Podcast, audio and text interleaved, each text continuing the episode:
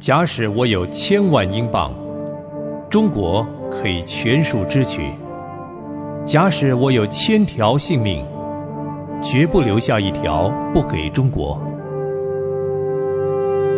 戴德生传。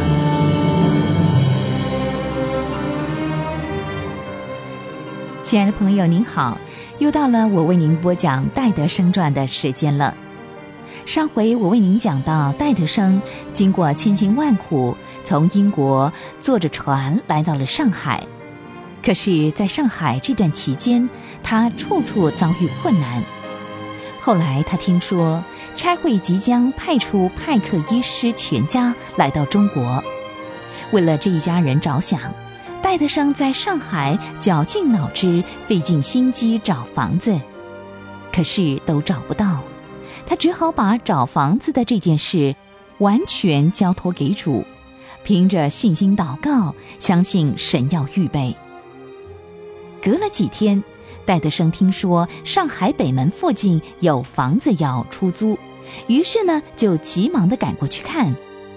那是一栋两层楼的楼房，楼上有五个房间，楼下有七间房，破破烂烂的。堆满了杂物，简直就像一座废墟。戴德生用自己的话形容说：“这些东西多得足够引发一场瘟疫。”但是总是比没有房子好。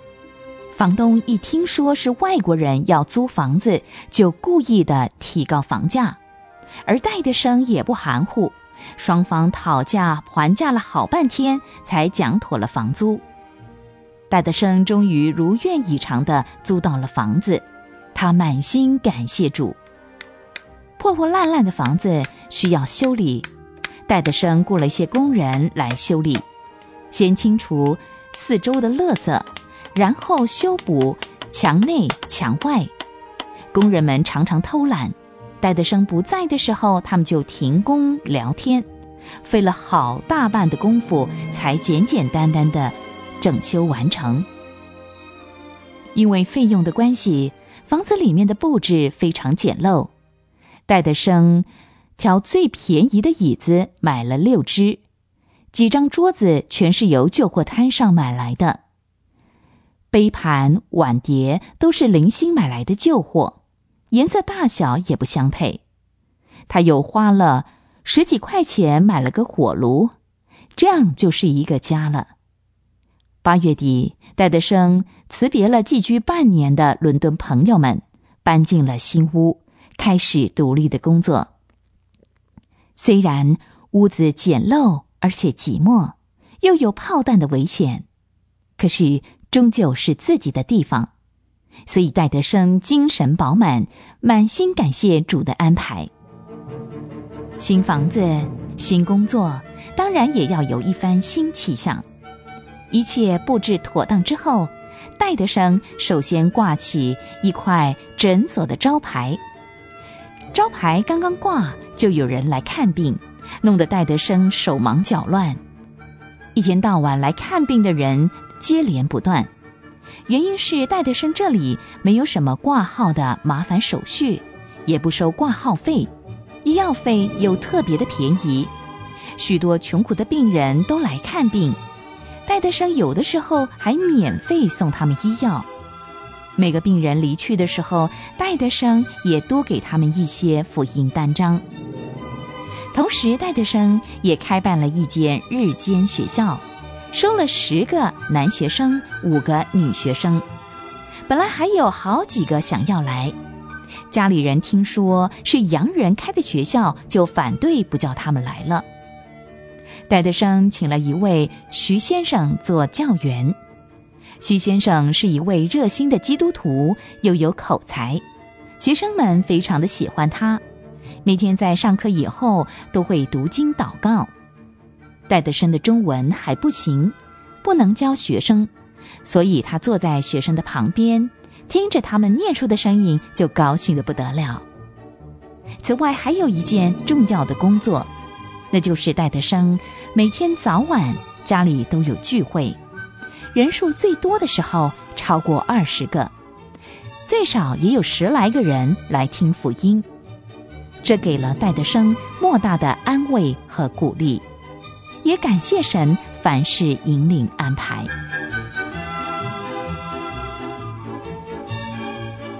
戴德生在空暇的时候，常和一些西国的宣教士出去分送圣经和福音单张。有一次，在黄浦江上经过中国政府的军队检查时，竟然也奇迹似的通过了。戴德生把这些工作还有有趣的事情写信给他的父母亲，同时也向中国布道会伦敦总会报告这些经过。戴德生在工作上常常蒙神的祝福，可是他的身体却常常生病，学习中文也感觉十分困难，加上与许多人相处的难处。使他常常觉得力不从心，但是多少年后，戴德生却为这些难处感谢神，因为这些的磨难使他学习更加的倚靠神。戴德生所住的地方接近内战的炮火，接连有几个晚上，炮弹飞在他的屋顶上，幸好没有爆炸，要不然不被炸死也得重伤。戴德生写信给家里的人说：“当炮弹从我头上飞过的时候，我的确有些害怕，但是我相信神必定看顾保守我。耶和华是我的依靠。每当我害怕的时候，心里总有声音对我说：‘你这小心的人呐，为什么疑惑呢？’”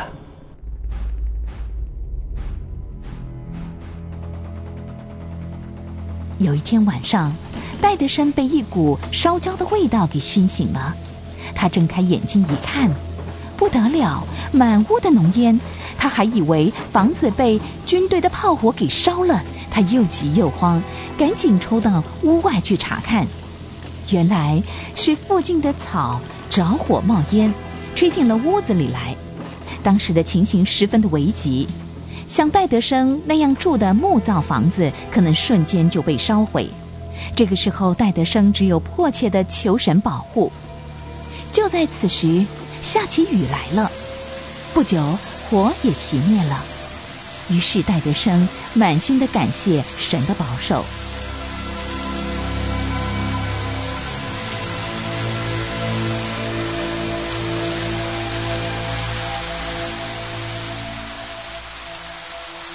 戴德生所住的地方越来越危险。教他上海土话的老师觉得太危险，不敢再来。另外，有许多人也不敢来了。戴德生自己继续的勇敢住下去，但是工作的展开就十分的困难。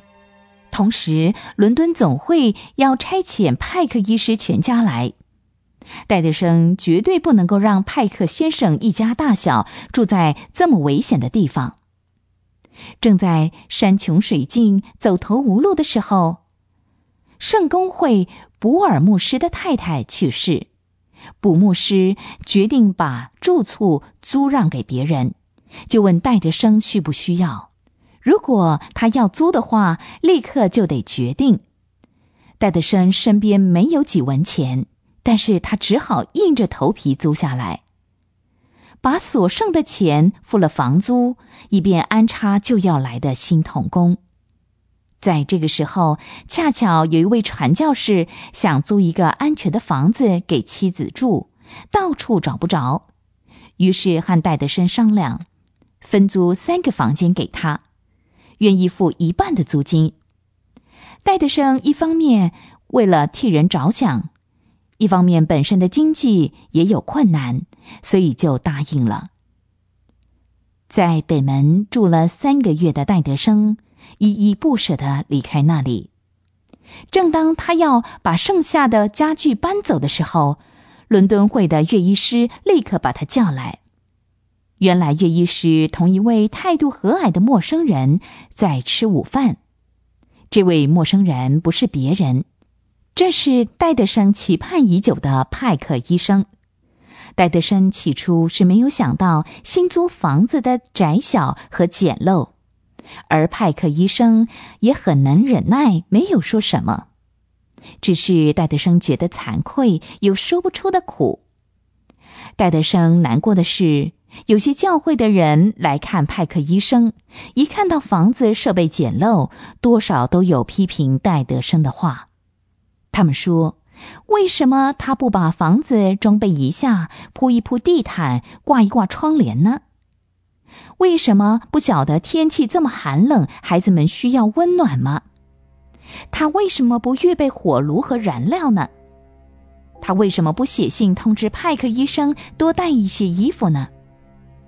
这些话说的都是事实，问的都不错。但是内心的苦怎么对局外人说呢？谁又知道戴德生的口袋里只剩下几块钱，连伙食费也付不出来了呢？戴德生只有默默的接受这一切的责备和苦难。他深深的知道，天上的父神是敞着笑脸，用怜爱的眼光看着他。